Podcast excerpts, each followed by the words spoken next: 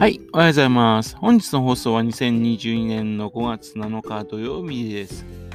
本日は第69回目のお話となります。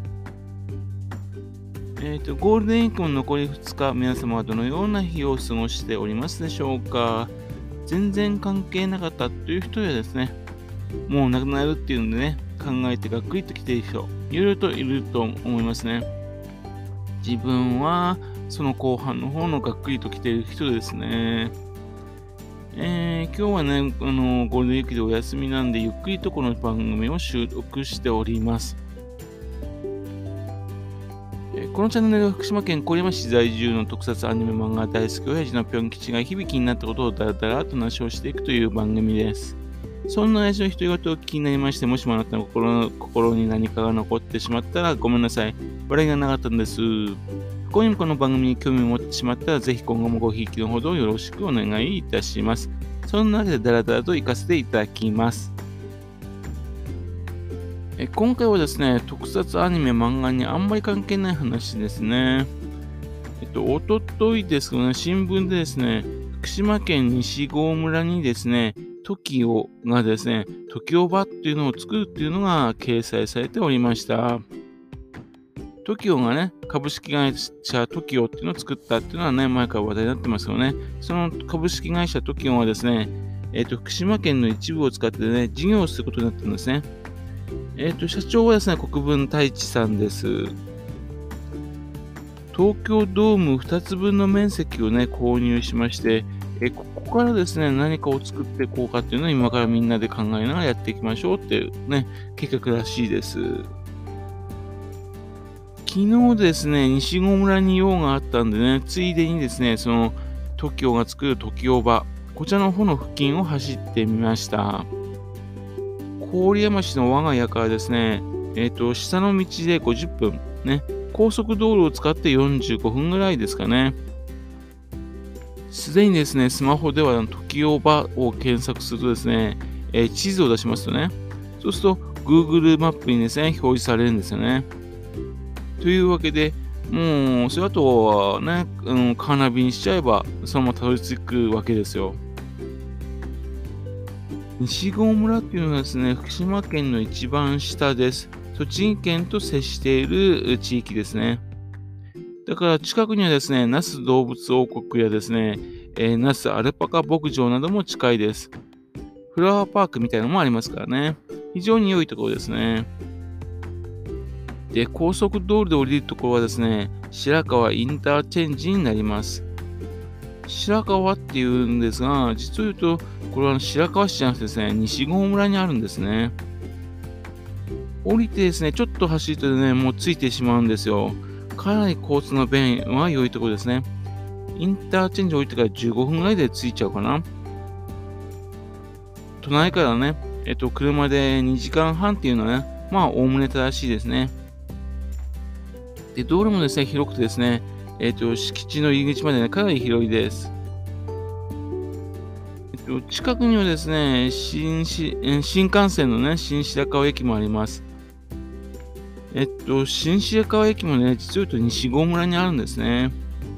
というわけで、日本で唯一村にある、止まる駅が、まあ、新白河駅なんですよ。というわけで、新白河駅からだったらですね、車使って約20分ぐらいですかね。この付近ですが、新幹線でも通勤できるというね、結構な人がね、都会で働く人もね、住んでいるんですね。例えばですね、あの、愛してるだとかね、漫画白川原人ウーパーの森村慎さん。この方なんかもですね、えっと、東京ドーム1個分のね、山を買ってね、移り住んでます。またと、あのー、ちょっと離れますけども、早くなる甲子園だとかね、どんぐりの家、そばもんなどのね、山本治さんも近くにですね、天栄村があるんですが、その天栄村に住んでらっしゃいますね。これらについてね、それぞれ別の機会に話をしたいと思っております。途中の道路は非常に綺麗な道路でね、そして桜並木になってましてね、多分春には綺麗な景色になりそうです。で、行く途中の道路のね、左側は時おばの敷地なんですが、右側はですね、大規模なソーラーパネルの工事が行われていました。メガソーラーと呼ばれる施設です。ゴルフ場のね、建設予定地だったところ、跡地だったところですね、それを利用するんだとか。というわけでね、なんでこんな綺麗な道路がね、あるのかなっていうのが分かりました。ゴルフ場の客を呼ぶためにですね、作った道路だったんですね。時オバはですね、東京ドーム2個分と言ってますけどね、そちらのソーラーパネルの方はですね、メガソーラーの方はもっと巨大なみたいですね。すでにですね、あの、その新聞記事とか見てね、えー、自分と同じの考えの人がいるのか、結構数台の車が見に来ていましたね。ですけどもね、えっ、ー、と、入り口に相当するところはですね、立ち入り禁止となってます。まあ、それは当たり前ですよね。当然のように、時オーバーはまだですね、えー、行ってはいけないところになってますんで、この土地がね、どのような形でね、使われていくのかね、本当に楽しみにしております。以前のダッシュ村の時でですね、あの場所が番組内で秘密になっていたんですね。で、鉄腕ダッシュのね、中の番組内でダッシュ村が混乱が始まったのが2000年ですね。で、東日本の大震災でね、あの原発事故によって場所がオペになるのが、2011年ですから、その間秘密だったんですね。場所はですね、浪江町の対馬っていうところです。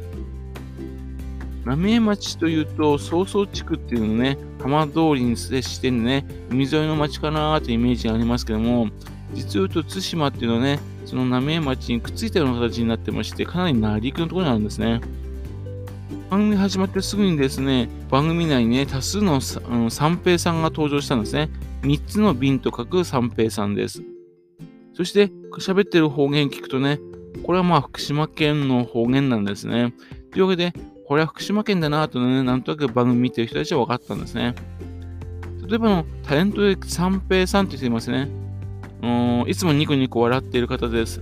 あの方はですね、本宮市出身で、その3つの瓶のね、その三平さんなんですね。番組始まってしばらくするとですね、2チャンネルの方でね、住所が明らかになってしまって、マジかよと思っちゃいましたね。と自分の家から車で1時間ぐらい着いちゃうとこだったのね。